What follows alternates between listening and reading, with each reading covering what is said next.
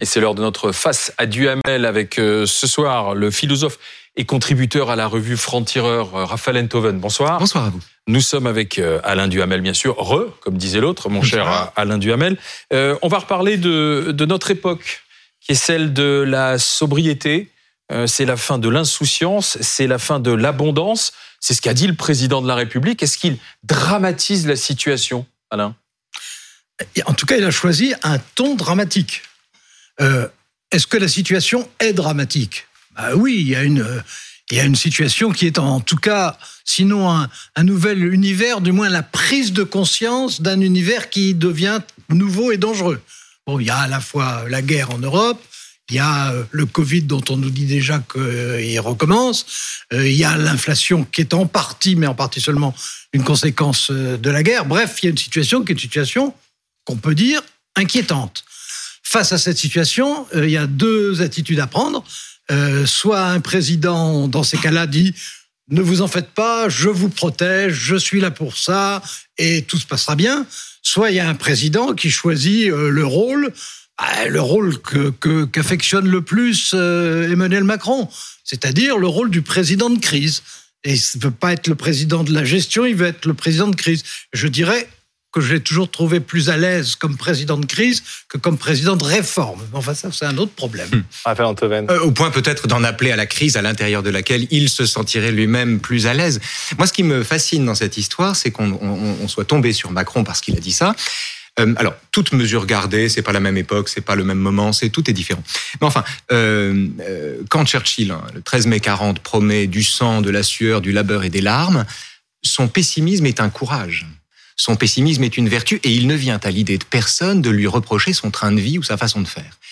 La démocratie a évolué de telle manière que 80 ans plus tard, quand Macron dit la même chose, dans un autre cadre, dans un autre, une autre hmm. dimension, mais endosse le rôle du chef d'État qui annonce les mauvaises nouvelles, du prophète de malheur, eh bien, soudain, Macron se voit opposable à lui-même. C'est-à-dire qu'on a passé l'été à se hmm. demander s'il faisait du jet ski ou pas, s'il aimait l'argent ou pas, etc., etc. Et du coup. Vous avez passé votre été à vous demander s'il faisait du jet ski? Pas moi, mais ah. c'était, c'était dans l'air du temps. C'était intéressant de voir, c'est intéressant de voir que son propos se situe à une altitude qui est celle du chef de l'État et on lui objecte euh, comme une objection, et c'est un fait de l'époque, je dis pas que c'est bien ou mal, mais on lui objecte son comportement d'individu. Ce qu'on n'aurait pas fait il y, a, il y a 80 ans, encore une fois. Oui, non, ça je suis d'accord que ça a changé de ce point de vue. Mais c'est le peuple qui a changé là pour le coup. Et les médias. Et les médias. Hein euh, parce que pour reprendre ce qui a fait le plus parler, c'est-à-dire la fin de l'abondance, ça a été présenté très massivement comme s'il parlait des revenus des Français les plus modestes, alors qu'il s'agissait de l'abondance des matières premières. Pas assez clair. Il faut, non, mais cela dit, il faut, il faut préciser ça. La fin de l'abondance, c'est la transformation du nécessaire en luxe. L'eau, le pain, le gaz, l'électricité, c'est-à-dire c'est de ça qu'on parle. On parle pas de luxe, on parle pas de voilà. Absolument. Alors à partir de ce moment-là, il y a effectivement deux attitudes. Euh, il y a l'attitude euh, qui, au fond, est assez celle d'Elisabeth Borne ou de Bruno Le Maire, qui est de dire, bah oui, c'est sérieux, oui, il va falloir faire des efforts, oui, il y aura des sacrifices, oui, c'est préoccupant, mais on, a les instruments qu'il faut pour faire face, pour s'en tirer. Bref, ils sont non dramatisants. Et puis, il y a Emmanuel Macron qui, lui, a choisi, mais comme il l'avait fait avec euh, le Covid, comme il l'avait fait euh, dès le début euh, de la guerre en Ukraine, de dire c'est une situation qui est dramatique. Et au fond, on sent bien qu'il pense que sa vocation de président, c'est de dire que c'est dramatique pour que se fasse dans l'esprit public une, une métamorphose et que les Français qui sont déjà inquiets et quelquefois anxieux se disent que ça n'est pas quelque chose de passager, que ça n'est pas quelque chose de réversible, mais que c'est quelque chose qui va obliger à modifier les comportements de tout le monde, y compris d'un président de la République. Oui, tout à fait. Mais euh, et, l'exemplarité allant de pair, évidemment, ça, ça, va ensemble. Euh, reste que euh, ce, qui est, ce qui est frappant, c'est quelle stratégie mettre en œuvre pour obtenir des gens le comportement qu'il est souhaitable d'avoir? Qu'est-ce qu'on doit dire aux gens pour qu'ils se conduisent bien, en somme? Alors, il y a ceux qui disent euh, tout va bien, vous inquiétez pas, etc. Alors évidemment, c'est désastreux. Il y a ceux qui dramatisent la chose, qui essaient de vous faire peur, mais à qui on peut répondre vous dramatisez la chose et par conséquent vous mentez. Et puis il y a celui qui choisit. Alors, est-ce que c'est une bonne stratégie? J'en sais rien. Pardon. C'est celui qui choisit de décréter la fin de l'abondance, c'est-à-dire de constater la fin de l'abondance. Et à qui on peut dire, vous souhaitez en réalité la fin de l'abondance que vous faites semblant de, constater. Mais est-ce que ah si, dans un climat qui est celui-là, s'il pose la fin de l'abondance comme l'axiome du moment, peut-être que les gens auront envie ou auront à cœur eux-mêmes de prendre ça euh, en charge. Alors que ce soit un choix et même une stratégie de sa part, oui. Est-ce qu'elle est bonne Que ce soit son tempérament, sûrement. Probablement. Que ce soit peut-être les situations les plus difficiles dans lesquelles il se sent plus, disons, utile, c'est possible. Euh, que ce soit qu'il soit obligé de tenir aujourd'hui des propos sur le même, les mêmes sujets extraordinairement différents, pour ne pas dire opposés, de ceux qui tenaient il y a cinq ans, c'est la vérité aussi. Euh, L'Emmanuel Macron d'aujourd'hui qui nous dit attention, c'est la fin de l'abondance. C'était l'Emmanuel Macron qui, il y a cinq ans, nous disait je vais vous organiser l'abondance.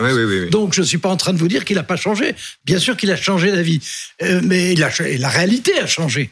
Euh, l'univers a changé. Non, mais, autour de ça, qu'est-ce qu'il peut faire pour convaincre l'opinion euh, là, où l'époque a changé, encore une fois, peut-être, c'est que nous vivons sous le gouvernement du souhaitable. Euh, ce, qui ce qui rendait euh, Didier Raoult, par exemple, tellement populaire. Il disait n'importe quoi, mais il était populaire parce que tout ce qu'il disait était agréable à entendre. Et on accusait les gens qui disaient le contraire de souhaiter le contraire de ce qu'il était agréable, agréable d'entendre. entendre et désagréable pour ceux qu'on n'aimait pas. Bien sûr.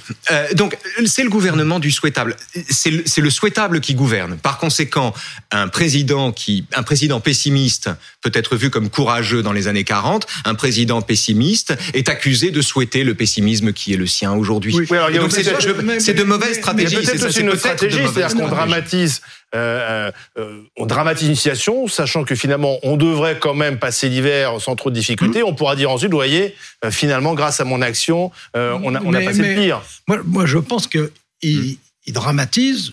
Je le répète parce que c'est aussi son tempérament et son intérêt. Oui, le fautif, nous sommes en guerre, par exemple, alors que c'était pas une guerre, donc c'est effectivement. Mais euh, c'est une stratégie qui, si elle fonctionne, c'est-à-dire s'il y a une mobilisation générale, euh, est quelque chose qui peut être efficace et dont il peut être crédité par la suite. Mais ce que je trouve très important dans cette période-là, c'est aussi de donner des signes à la fois de fermeté ou tout simplement de euh, d'honnêteté intellectuelle de dire oui, ça a changé, oui, c'est une situation difficile, mais en même temps de lancer des thèmes qui peuvent correspondre à des formes de solidarité. Et un des points, je pense, parce qu'on on va avoir une période très difficile de toute façon, et ça ne durera pas seulement un an. On va avoir une période très difficile. Un des points importants, c'est dans une société comme la nôtre, hyper réactive, hyper informée, hyper déformée, euh, la question de savoir si on arrive ou pas à lancer des thèmes ou des comportements ou à inventer des comportements qui donnent plus de solidarité et, moins de conflictualité, euh, je pense que c'est vraiment un des enjeux et je pense que c'est aussi un des ressorts de cette stratégie que par ailleurs, il faut reconnaître, très différente de ce qu'elle était il y a cinq ans. Emmanuel Macron qui va être maintenant le président de la sobriété, donc un discours plus écolo, hein, la sobriété énergétique, euh, il faut moins, moins consommer d'énergie. Alors c'est pas encore la décroissance, mais forcément ça veut dire qu'on va moins produire, moins consommer. Est-ce que c'est crédible ça? Mais non. Est-ce que c'est simplement parce que c'est dans l'air du temps? Moi, moi j'y crois pas. Euh, euh, comment dire? Ce en quoi je ne crois pas, c'est le fait que nous organisions, comment dire, c'est le fait d'en appeler à la vertu des gens. On ne se sort pas du malheur en en appelant à la vertu des gens. On leur dit pas soyez sobres et on va s'en sortir. Ils vous diront, m'attendez, il y a des gens plus riches que moi qui sont moins sobres que moi. Qu'est-ce que c'est que cette arnaque? Euh, On ne s'en sort pas par l'appel à la sobriété. Je ne crois pas qu'on puisse motiver les gens. C'est un fait de l'époque aussi. C'est le droit que l'on a d'être mécontent aujourd'hui, le droit absolu qu'on a d'être mécontent et de penser qu'on a raison en étant mécontent. Vous pas très Port-Royal. Non, de ce point de vue, non, c'est vrai. Euh, effectivement, je, je doute un peu de ça il faut obliger alors il faut, il faut je, je, ne crois pas qu'on puisse parier sur la vertu collective. Ça me paraît une erreur. Il faut faire converger l'intérêt de chacun et, et, et, le bénéfice général. Mais parier sur la vertu, en appeler à la vertu et se vivre soi-même comme un président providentiel en temps de crise, je suis réservé sur cette méthode, moi. Confidentiel, c'est un mot. Non, mais le côté, le côté, je, je, je suis le prophète du pire et en même temps, je vais vous en sortir, si vous voulez. c'est surtout euh, à un moment donné, quand mm. on est dans une situation qui est nouvelle, qui mm. est encore indéchiffrable aussi, dont on ne sait pas, on ne sait pas comment on va passer l'hiver. On sait qu'on le passera, mais on ne sait pas si on le passera bien ou mal. Mm. Et on sait que ça va continuer ensuite. Donc, qu'il va y avoir nécessité de la part de chacun de comportements différents, pas forcément agréables, mais peut-être peut-être efficaces. Bon, et lui, ce qu'il veut être, c'est non pas l'organisateur de la victoire, mais l'organisateur de la mobilisation. Et je pense que je me demande, quand, on entre dans une phase nouvelle, je pense qu'il faut tenir un langage différent. Est-ce que, ça veut dire qu'aujourd'hui, Emmanuel Macron est démonétisé Pardon d'employer cette expression quand on parle de sobriété ou d'abondance, mais lorsqu'il s'adresse aux Français que par une espèce de réflexe anti-président, les, les, Français disent en fait, de toute façon, non, je ferai l'inverse. C'est un fait de l'époque de voir quantité d'ailleurs d'éditorialistes éminents euh, s'insurger contre l'emploi de cette expression, d'ailleurs faussement rapporté, il n'a pas dit la fin de l'abondance, il l'a dit autrement, plus longuement. Euh, c'est un fait de l'époque de voir quantité d'éditorialistes lui reprocher d'avoir dit ça, alors que son train de vie témoigne du contraire, ou alors que lui-même ne se prive de rien. C'est pas le fait d'une démonétisation, c'est le droit qu'on se donne aujourd'hui d'opposer le micro au macro. Euh, c'est mon Christophe Barbier qui dans, dans le, le franc-tireur dans le franc-tireur parle d'abondance. Et euh, euh, rappelle ça je dois dire très justement vous le connaissez bien ici il fait cette distinction. Le langage du président le langage présidentiel est à une échelle macro bah, c'est celle d'un chef d'État et l'objection qu'on lui fait c'est l'utilisation du jet ski le crime d'utiliser le jet ski. bon, je, je, sais que c'est une objection qu'on lui fait hmm. et qu'il y a des journaux spécialisés qui adorent ça en plus, bien sûr. Oui, mais là, là je parle d'éditorialistes, c'est pas voici dont je parle. Non, non, non, mais il y, a, aussi des éditorialistes qui adorent ça, bien sûr, hein, et, qui, et qui sont en des même temps, c'est normal de demander à ceux qui, nous gouvernent euh, de montrer l'exemple. Il n'a pas, il a pas, il a pas, il a pas interdit le jet ski, il a dit que l'eau coûterait plus cher. Je vais vous dire quelque chose qui, qui va vous choquer, mais je ne crois pas du tout qu'un bon président doive être un saint. Pas du tout. Je pense que ça doit être quelqu'un avec des défauts, des défauts assumés, des défauts que d'ailleurs, démocratiquement, on a le droit de sanctionner, et le cas échéant de sanctionner durement, mais euh, il ne faut pas vouloir en faire euh, des, Le général de Gaulle avait tort de payer ses factures non, il avait de Gaulle, un était exceptionnel, il était unique. un est exceptionnel, et deux, comme vous le disiez tout à l'heure vous-même, la période a quand même bigrement changé depuis ce moment-là. Ah, si le président payait ses factures d'électricité, peut-être que les Français pourraient. Non, mais ça, ça, me fait penser à ce, qui, était, qui était un grand sujet euh, il y a deux ans pendant les vacances.